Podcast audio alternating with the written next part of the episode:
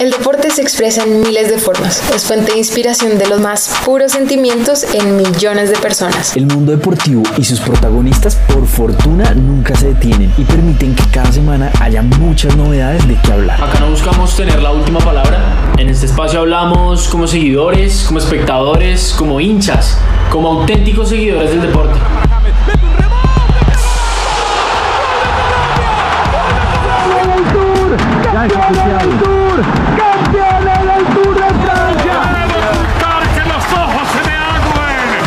Que despierta es un verdadero lenguaje universal que permite múltiples interpretaciones y diferentes puntos de vista. Así que bienvenidos y bienvenidas. Ya empieza un nuevo capítulo de Hablando desde la tribuna. Hola a todos, hola a todas, bienvenidas a un nuevo capítulo de Hablando desde la tribuna. En este capítulo, pues muchas emociones, muchas cosas, un temas un poquito diferentes. Hoy vamos a tener MLB, un poquito del tema de la vuelta, cómo van dando, fútbol femenino, que se me hace un tema más que espectacular para tratar, la Champions, que ha venido dando sorpresitas pequeñas, pero las está dando, y deporte más allá del deporte, que definitivamente ya no nos puede faltar acá. Y pues para no dar una introducción más grande, saludo a la mesa, ¿cómo van todos? Mona, ¿cómo estás? Hola Sofi, muy bien, ¿y tú? Bien, gracias. Ferchito, ¿cómo vamos? Sofi, bien, bien, motivado, motivado, la verdad, motivado. Así es que toca. Y Nico, ¿tú qué tal? Hola Sofi, bien, feliz de tenerte aquí otra vez con nosotros. No, yo feliz de volver, me hacía mucha falta el domingo pasado.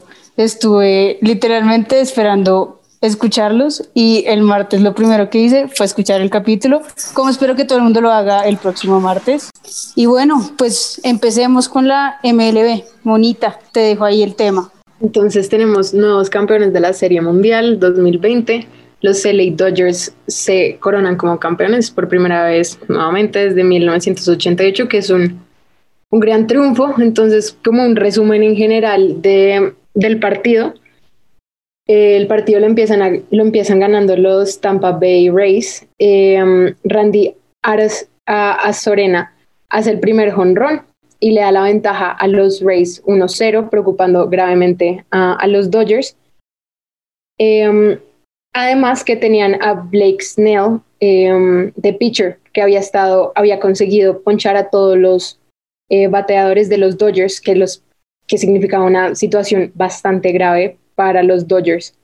Más o menos a la, a la mitad del partido entra Kevin Cash eh, de los Tampa Bay a batear y fue un momento de preocupación. Básicamente este es el momento en el que se abre el partido porque los eh, Dodgers capitalizan el hecho de que este no fuera un lanzador abridor, sino que es de relevo, no muy bueno, con un mayor porcentaje de bolas lentas. Entonces, en este momento llega Barnes de los, de los LA Dodgers, eh, consigue llegar a segunda. Tenemos a Moki, que después consigue entrar sí, a primera y lleva a, a, Barnes a home. Y después, en el siguiente pitch, tenemos que Moki se roba segunda y tercera base, consiguiendo ponerse arriba en el marcador. Y después Moki nuevamente es el que salva el partido y reafirma la, ventaja de los Dodgers llevándolos un 3-1 con un home run. Algo de resaltar es que el pitcher eh, cerrador de los Dodgers es Julio Urias, un mexicano que consigue ganar el partido para los Dodgers, consigue eh, los últimos tres outs que necesitaban los Dodgers para coronarse campeones en la novena alta. Entonces con esto se fue un partido bastante emocionante.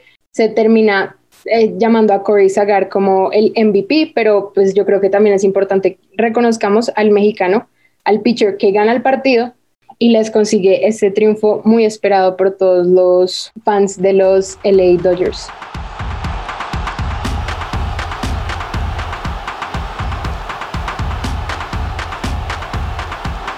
Pues bonita, chévere, interesante el dato. Siento que ahorita Los Ángeles deben estar celebrando por ambos lados campeones en béisbol, campeones en básquet. Y bueno, pues de fiesta en Los Ángeles. Y ahorita, Nico, te dejo a ti para que nos hables un poco de la vuelta y cómo vamos con ese tema.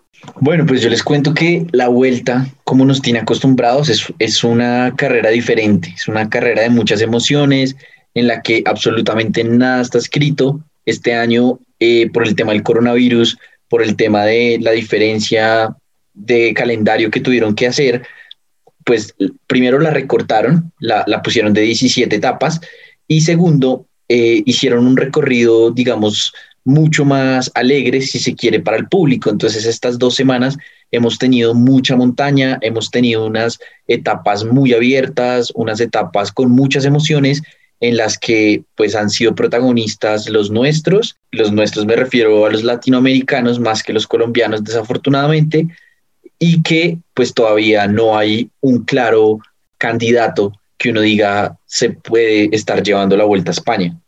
Por ahora lo que tenemos es una pelea muy, muy reñida entre Richard Carapaz y Primos Roglic, los mejores dos equipos, el Lineos y el Jumbo Visma.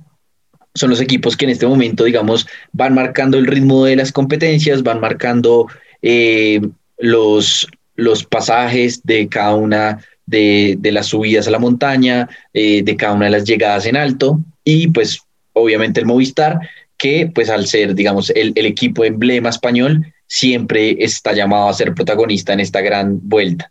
Em, en este momento, digamos que el Movistar va en, la tabla de equipos, va muy bien, va liderando y en la general, pues está con su, carta joven, que es Enric Más, y eh, la carta más veterana, que es Alejandro Valverde, que si bien ya no es, pues siento yo, no está para pelear la general, es un corredor que a, una larga edad sigue siendo un referente del ciclismo. Entonces es impresionante lo, que sigue haciendo el Movistar. Unos infortunios en la carrera que han hecho que pues no, no haya sido su mejor presentación. Ya con 30 años es un corredor que si bien tiene más experiencia, pues ya no tiene eh, la misma capacidad física que, que, hace unos cuantos años cuando lo conocimos. Entonces por ahora, nada, una, una todavía una gran intriga sobre qué puede pasar. Está súper abierto y nada, pues seguimos haciéndole fuerza a Richard Carapaz, que es la, la carta latinoamericana en, en, esa vuelta a España. Súper chévere el tema, o sea, la verdad yo nunca veo ciclismo, yo creo que siempre lo digo en todos los capítulos que hablamos de ciclismo. Estos últimos días que he estado por acá, mi papá es fanático del ciclismo, entonces siempre estoy viendo las carreras y eso. Y sí, se me ha hecho que ha sido algo impresionante y de admirar de estos deportistas, o sea, cada uno ha dado algo más que de superhéroe en estas carreras. Y bueno, pues continuemos con fútbol femenino. Yo les traigo acá un dato que me tiene feliz y es la Women's FA Cup, que es la liga inglesa femenina, donde ayer se coronó campeón el equipo del Manchester City, quien jugó contra el Everton, donde ganaron 3 a 1. Eh, pues así como para hablar un poquito, pues gran partido, grandes jugadoras y estaba leyendo antes de venir a hablar del tema un poquito como del FA Cup, llevan 50 años funcionando, lo cual siento que es algo muy, muy interesante, dado que la liga femenina española hasta ahora está empezando. En Colombia también no es que llevemos mucho tiempo con esta liga femenina, que ahorita Mona nos va a hablar un poquito. Y leyendo un poco más también, el Arsenal es el equipo con más triunfos en esta copa. Pero bueno, o sea, esa es la liga inglesa. Espero que algún día Colombia, bueno, en unos años nuestros hijos, nietos estén hablando de el tiempo tan longevo que lleva la liga femenina, de la cual Mona, pues cuéntanos cómo va ese tema. Claro que sí, acá en Colombia vamos, yo creo que vamos con unos claros favoritos de los grupos. En el grupo A tenemos a Santa Fe y a Millonarios liderando el grupo. Santa Fe pues no es, no, no es siendo imparcial ni nada, pero ha hecho, un excelente, ha hecho un excelente desempeño esta temporada. De los cuatro partidos jugados, ha ganado los cuatro partidos con 15 goles a favor. No sobra decir que, este, em, que esta temporada Santa Fe Femenino llega a sus primeros 100 goles como equipo femenino de fútbol en el país. Y mm, no es solo el primero en llegar a esta cifra, sino que los otros le llevan están lejos de alcanzarla, entonces es, es de admirar que un equipo se esté representando también. Eh, um, y bueno, Millonarios también va bien. Y por los otros grupos tenemos, yo desde mi punto de vista, dos favoritos claros. Tenemos al América, que bueno, estos son, estos grupos solo son de cuatro, no son de cinco como el grupo A. Em, y entonces, hasta la fecha solo han jugado eh, tres partidos y el América y el Medellín, también como Santa Fe, están invictos. Yo creo que es de resaltar, em, bueno, no de resaltar, pero de cuestionar un poco el desempeño de Atlético Nacional, que eh, finalista del 2018, si no estoy mal, que en este momento está de tercero en el grupo C, solo habiendo ganado un partido. Entonces, bueno, ahí vamos. Em, la verdad, la verdad está muy bueno. Buenas noticias para cambiar un poco del capítulo pasado que ya habíamos hablado. El Campín em, dio permiso para que tanto Santa Fe como Millonarios pueda jugar, regresar a casa este semestre. Lastimosamente, Millonarios no, va a poder em, estrenarse en el Campín por eh, la liga masculina eh, este jueves, que se supone que Millonarios juega contra Santa Fe, pero también, si no estoy mal, Santa Fe o Millonarios van a jugar este jueves en el Campín. Mona, ¿y esa, esa liga femenina cómo está pensada? ¿Cuál es el formato que propusieron para los equipos y cómo se va a llevar? Porque ya les queda muy poco tiempo para terminar. La liga femenina casi siempre de todos los países es mucho más corta y bastante reducida, tanto por la cantidad de equipos como por los ingresos que generan estas ligas. Entonces, mucho más cortas. Em, los otros dos años anteriores que ha, habido liga eh, femenina también se manejó igual. Por grupos, acá como ya hay más equipos, tenemos el problema que no sé exactamente, asumo que dos equipos van a pasar del grupo A y dos van a pasar del grupo C, si no estoy mal. Y de una se lanzaría a semifinales y final, si no estoy mal, em, mucho más reducida pero me acuerdo cuando Santa Fe pasó a la Libertadores, fue así, literalmente em, mejor de cada grupo, eran cuatro grupos, mejor de cada grupo, se jugaron semis y final. Y pues Santa Fe lastimosamente no pasó, quedó de segundo en, en su grupo ese año, pero es reducido más que nada.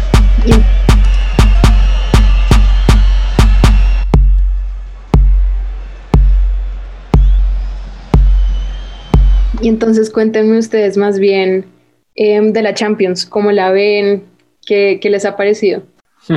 Eh, uy, bueno, pues yo arrancaría por decir que la, obviamente la mayor sorpresa hasta el momento es el pésimo desempeño que ha tenido el Real Madrid, lamentablemente, porque lleva un punto en dos partidos y pues realmente no ha jugado contra los, entre comillas, difíciles del grupo, que pues es el Inter de Milán, ¿no? Eh, perdió contra el Shakhtar, perdió contra el Borussia. Más allá de solo perder, es el tema que primero ha recibido cinco goles, y no estoy mal, en ambos partidos. Y no parece levantar cabeza. De hecho, si está vivo es de milagro. Y creo que la única razón por la cual el Madrid tiene un punto es porque es el Madrid y logró empatar un partido en tres minutos. Pero el partido de mañana contra el Inter creo que es el partido de la jornada. No sé si de pronto Jeb tenga alguna apreciación distinta porque siento que ambos, la verdad, están llamados a reivindicarse. O sea, el Madrid, listo, va de cuarto, pero pues el Inter va de tercero y tiene un punto más de diferencia. Entonces, no, tampoco es mayor cosa. Y eh, otra cosa que yo destacaría es, es al Bayern, porque no solo, pues, obviamente es el campeón vigente, sino que pues sigue como una máquina y de hecho a mí me impresiona que haya perdido un jugador de tanta valía o de tanta importancia como Thiago Alcántara, que en lo personal para mí fue el jugador de la Champions el, año pasado o la temporada pasada y no se nota. El equipo sigue funcionando como un reloj, o sea, Goretzka y Kimmich dominan esa mitad de una manera impresionante. Entonces también creo que eso demuestra que el equipo está muy bien más allá de las meras individualidades y creo que eso es muy importante sobre todo para mostrar pues la, solidez que tiene el Bayern en estos momentos. No sé, Jeb, ¿tú qué, qué comentarías de, lo que va a Champions? Sí, yo creo que la magia de la Champions es que, pues sin duda es un, torneo aparte, ¿no? Eh, hay equipos que tal vez su, presente en sus ligas locales no es el mejor, como el caso del Lazio o el caso del, del Manchester United, pero que en la Champions están respondiendo, están, digamos, eh, cumpliendo su papel de equipos grandes y, pues, digamos, de, de, los que uno espera que deberían pasar. Para mí la Champions, pues, sin duda, eh, tiene dos grandes momentos. Uno son los equipos que juegan a clasificar simplemente, la primera ronda, eh, que es ahorita los grupos, y ya otra Champions diferente empiezan los octavos de final, que ya son equipos mucho más competitivos, son equipos que entienden el formato, em, pero sin duda me preocupa lo del Real Madrid, lo del Inter, que pues si bien digamos no están en, los, en el grupo más competitivo, pues ya al segundo partido y, de, último, cuartos y de terceros respectivamente, ya las cuentas se les empiezan a poner un poco más difíciles. Em, el Shakhtar, pues que también está haciendo su tarea, está cumpliendo, y de seguir así, pues le va a quitar por lo menos la plaza a uno de los dos. Entonces yo creo que por ahí podría haber un, papelón de alguno de esos dos en ese grupo.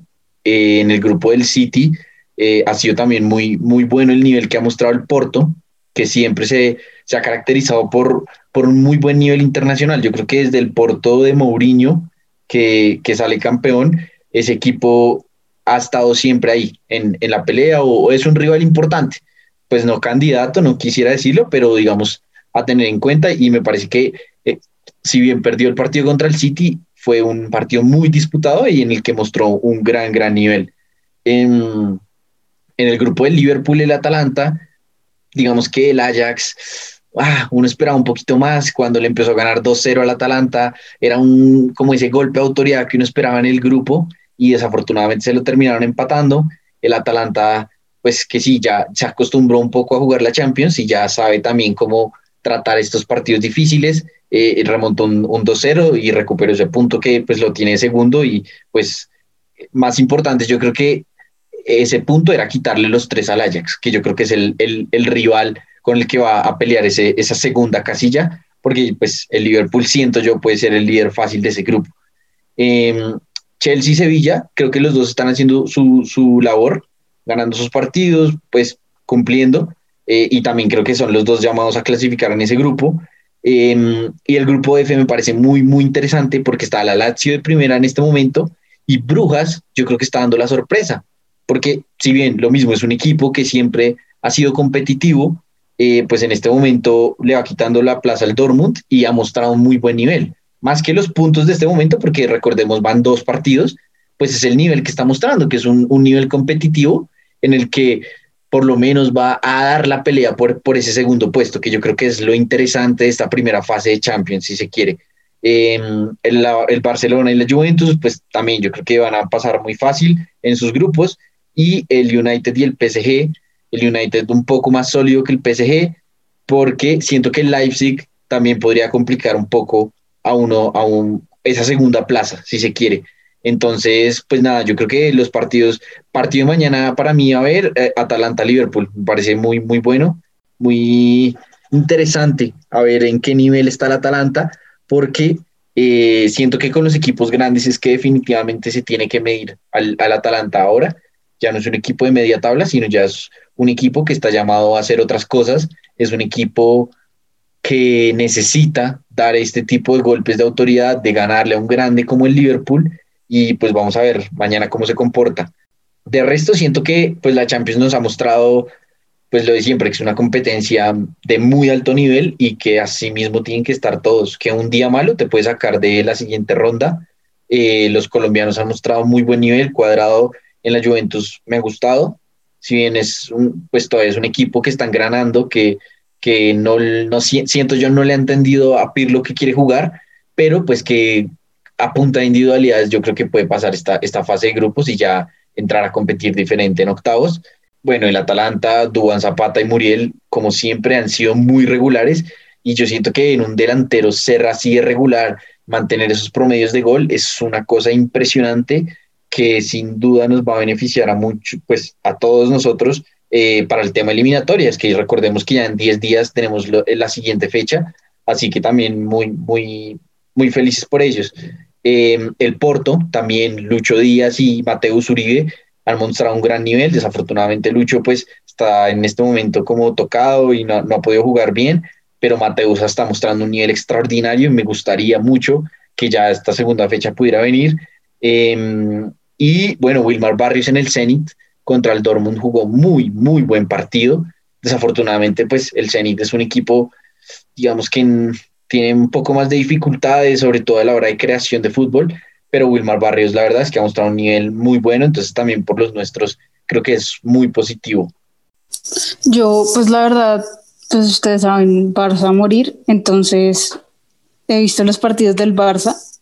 Confieso que venía preocupada el partido de la Juve, porque uno, el Barcelona en la liga, no sé a qué juega, o sea, o sea, no, no, no, entiendo. O sea, no entiendo si les olvidó el jugar fútbol o no entiendo si están muy necesitados de una buena defensa o qué está pasando. Entonces, el partido contra la Juve estuve del techo desde que me levanté y me puse la camiseta. Entonces, me levanté, me puse la camiseta y yo solo pensaba, hoy juegan contra la Juve, están jugando pésimo la liga, esto me asusta. Y luego en el partido ver que Cuadrado, o sea, sentir que Cuadrado estaba jugando tan bien, porque en verdad jugó muy bien. Eh, de hecho, el primer mano gol de la Juve anulado por el VAR fue una asistencia de Cuadrado, si no estoy mal, lo cual pues me deja pues muy tranquila para los partidos que se vienen ahorita de la selección.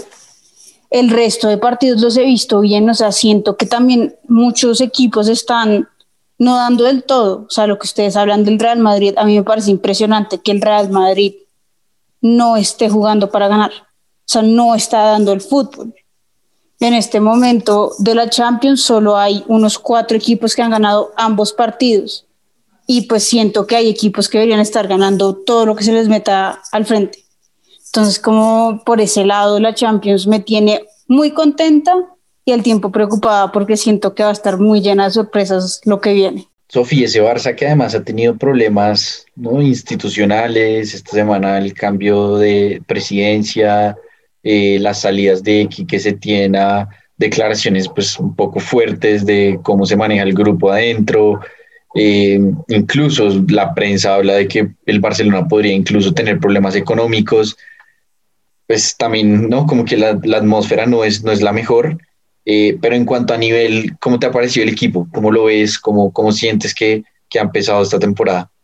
Siento que ha tenido cambios importantes. O sea, siento que tiene a un Ansu que todos los partidos me dan ganas de decirle, por favor, casémonos, porque qué jugador, o sea, 18 años y en este momento es el que está haciendo más por el equipo. Es un jugador que se le da con toda, o sea, siento que Trincao, todos los nuevos están dando lo que tienen que dar. Eso sí, siento que ya el equipo del Barcelona, lo que hemos hablado antes, tiene muchos viejos que ya en verdad retírense, busquen otro equipo, no sé, hagan algo con su, su vida porque ya no, ya no están al nivel de estar jugando ahí en el Barcelona. Y lo digo muy puntualmente por Piqué, siento que Piqué ya no, no está, no está dando, no tiene el mismo nivel de fútbol que estaba acostumbrada a verle. Me ha gustado lo que es neto, excepto por la embarradota mundial estelar pelotuda que se metió en el partido el sábado. O sea, yo no sé si el man creía que tenía más cancha para atrás, o sea, yo no sé si él creía que se extendía y se volteaba la cancha o había un espejo o alguna vaina, porque, oigan, yo veía eso y yo solo pensaba, ni yo la embarro así de feo. Entonces, pues siento que es de darle más tiempo al equipo para ver cómo va fluyendo, pero por el momento estoy muy contenta. Ahí al respecto, yo diría, eh, a mí lo que me preocupa del Barcelona realmente es lo poco que gravita Griezmann en el juego. Es decir, es, impresionante cuando tú ves a Griezmann jugar en Francia, lo feliz que está, se mueve por todo el campo, tiene muchísima libertad, gravita en el juego, o sea, te pide la pelota, es un jugador completamente distinto, mientras que en el Barcelona no solo es uno más, sino que no se destaca, o sea, listo, entiendo que está muy bien que un jugador como Ansu Fati esté tirando del carro, pues chévere, pero eso al mismo tiempo también demuestra de lo mal que está Griezmann, porque Ansu Fati no es el llamado a cargar del Barcelona. Los llamados a cargar del Barcelona son Messi, Coutinho y se supone que Griezmann. Pero pues no es lo que no es lo que está sucediendo y bueno, hizo gol el fin de semana, ¿no? Pero pero pues yo creo que es un jugador que obviamente no no vino simplemente a hacerte un gol cada no sé, dos, tres fechas, ¿no? Entonces yo creo que el punto clave está ahí y eh, no sé, de pronto discrepo un poco con Sofi en la medida de que, listo, los jugadores jóvenes que están trayendo, pues sí, son buenos, pero, pero no sé, no sé si realmente no sé si tienen la talla de, de, un Barcelona o si serán otros de esos tantos que simplemente juegan una temporada y terminan cedidos y luego nunca vuelven al club. que es algo que también pues pasa últimamente con mucha frecuencia, ¿no? Entonces, pues bueno, esperar a ver. Sí, digamos que a mí siempre me ha gustado que traigan jóvenes, que los prueben, pero que no les recaiga la, la carga de un club tan grande como el Barcelona a sus espaldas. Me parece que daña al jugador, daña la institución y pues que seguramente ellos van a tener toda la capacidad de hacerlo. Yo no dudo de las capacidades de Ansu Fati o digamos de Young, de la camada joven que viene, pero siento que no son los llamados a sacar al Barcelona de, si quieren, ese hueco en el que está en este momento, que no es algo futbolístico, sino viene desde la institución. Entonces yo siento que es un problema global y la salida de Messi y todo lo que hay alrededor del Barcelona es un ambiente, si se quiere, tóxico, en el que están metiendo a jugadores de muy corta edad con una proyección increíble a responder por esos actos que de los que ellos no tienen absolutamente nada que ver. Claro, ellos estarán súper contentos jugando porque yo siento que pues es el sueño de cualquiera jugar en el Barcelona, em, pero, pero siento que los, los grandes, los mayores, tienen que ser los que se destaquen. El caso Busquets, Busquets es un histórico del Barcelona, es el dueño del mediocampo del Barcelona y en este momento está teniendo una temporada muy floja. Hace mucho tiempo yo no me acuerdo de ver una, una temporada floja de Busquets, en el que uno no es titular, indiscutido, está jugando en la liga, está jugando contra el Alavés, e incluso contra el Alavés lo cambiaron por Pjanic. Entonces tampoco es que ni siquiera le dejan los partidos completos de, de, liga. En el partido de Champions entró, pero por necesidad, no porque haya sido inicialista.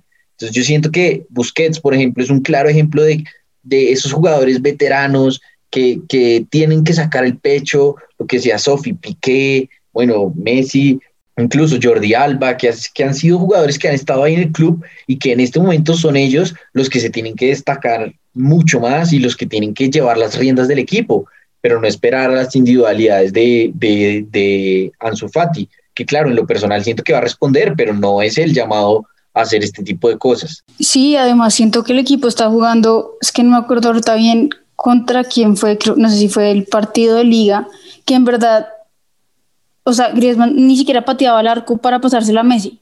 Están en un punto donde ni siquiera se sienten tampoco como en el nivel de patear al arco por su cuenta. O sea, los veo muy asustados, muy amarrados, que también me, o sea, me preocupa como hincha del Barça qué está pasando.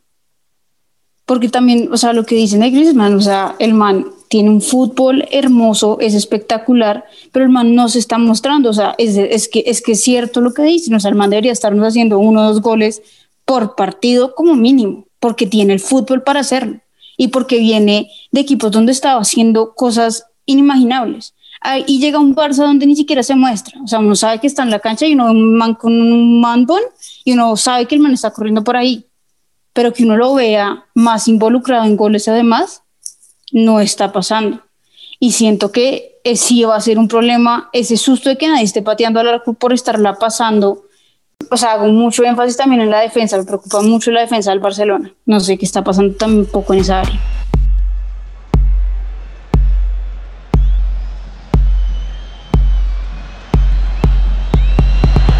Y bueno, entramos a nuestra última sección, Deporte más allá del deporte, donde por primera vez en la historia de Colombia vamos a tener fútbol, básquet y voleibol profesional femenino. Eh, Juanca, ¿qué, ¿qué opinión tienes de esto? Mona, pues de acuerdo en que es un avance importante. Ahora yo creo que el enfoque debe estar no solamente en que las, esas ligas como tal existan, porque claro, ese es un primer paso muy importante, como tú lo mencionas, ¿no? Pero hay que ir más allá, o sea, más allá de que simplemente existan y estén los equipos y se inscriban y demás, es un tema también de darle como el apoyo necesario, ¿no? No que, o sea, no que se inicie con la iniciativa, por así decirlo, pero en unos dos, tres años no haya crecido mucho por falta de apoyo. Eso es lo que yo siento que, que más falta hace ahorita, ¿no? Como darle esa publicidad, darle ese campo, darle esos espacios, ojalá, pues no sé, en espacios como en la televisión, en los noticieros, para que la gente se entere, porque es que esa es la cosa, o sea, lo sabemos, bueno, yo lo sé, sinceramente, yo lo sé porque tú me lo acabas de decir, yo no tenía ni idea, por ejemplo. Entonces siento que, siento que eso es lo duro, que existan pero que no les den ese espacio, no les den esa publicidad, pues es someterlos a, a muchas dificultades en torno a, al crecimiento que estas ligas pueden llegar a tener, ¿no? Entonces yo creo que el apoyo y la publicidad sobre todo son fundamentales. Sí, siento que es mucho eso, o sea, siento que uno, pues datazo, o sea, en verdad, súper chévere tener los tres deportes en liga profesional femenina, porque pues siento que es una cosa muy importante para este país, pero siento que está en nuestras manos darle como ese mérito que se merece. Porque una cosa es que sepamos la noticia nosotros cuatro y la gente que nos escucha, pero ¿quién lo va a ver? ¿Quién lo va a ver si nadie más sabe de esto? O sea, siento que está muy en nuestras manos cómo sacarlo, promocionarlo, decirlo, comentarlo por ahí, como, oigan, fun fact, ¿sabían que ahora vamos a tener en Colombia este tipo de liga. Siento que va a ser muy chévere, muy interesante, pero pronto podamos hablarles de partidos de estos, en especial de boli, que siento que es un deporte muy interesante y chévere. Y conoce tú qué piensas de este tema. A mí la verdad me parece una muy buena noticia. Siento que pues también como acá le hemos dado palo a directivos, a, instituciones y a ligas del país, pues también es importante tener este tipo de reconocimientos porque, pues si bien como dice Fercho, falta un montón para lo que debería ser el nivel, para lo que debería ser eh, todo lo que hay alrededor del deporte, pues siento que es bien importante que haya este primer paso de que existan las ligas. Em, y siento que en este momento hay varios actores que pueden volverse protagonistas, eh, entre ellos las universidades. El caso de las ligas de, de voleibol los equipos van a ser los de las universidades. Eh, en básquetbol sí son más regionales, son más de, de, pues de cada uno de los departamentos, pero siento que este es un momento para que desde lo institucional, tanto de gobernaciones, alcaldías, como de universidades, haya una mirada a este deporte, como dice Fercho, no solo agradeciendo de que exista, sino en verdad que haya un apoyo real para que se vuelva competitivo, porque yo siento que esto que hace eh, que creen ligas busca profesionalizar los deportes, busca la protección de, en este caso, las deportistas, busca que las deportistas se vuelvan protagonistas y yo siento que va a ser muy importante el papel que puedan cumplir las universidades en su apoyo y en su promoción, como las gobernaciones y demás, para que pues esto siga creciendo para que esto se vuelva más grande y no sea algo de un año, sino que en dos o tres años ya podemos hablar de muchos más equipos, de una estructura mucho más fuerte y que se vuelva una, pues, digamos, una competencia mucho más estructurada que permita la... Bueno, y ya para cerrar este gran capítulo, les queremos agradecer a todas y a todos los que nos están escuchando en este momento y invitarlos a que nos escriban, nos llamen, lo que quieran, manden un mensajito, una foto por Insta con alguna noticia chévere para deporte más allá del deporte, si quiere venir a hablar de algún deporte loquísimo o si quiere venir a contarnos de su equipo favorito, si tiene algún comentario de algo de lo que estemos hablando, por favor háganoslo saber, más que invitados, acá les tenemos otra silla para que hablen con nosotros. Y ya pues elija su silla y sigamos hablando desde la tribuna.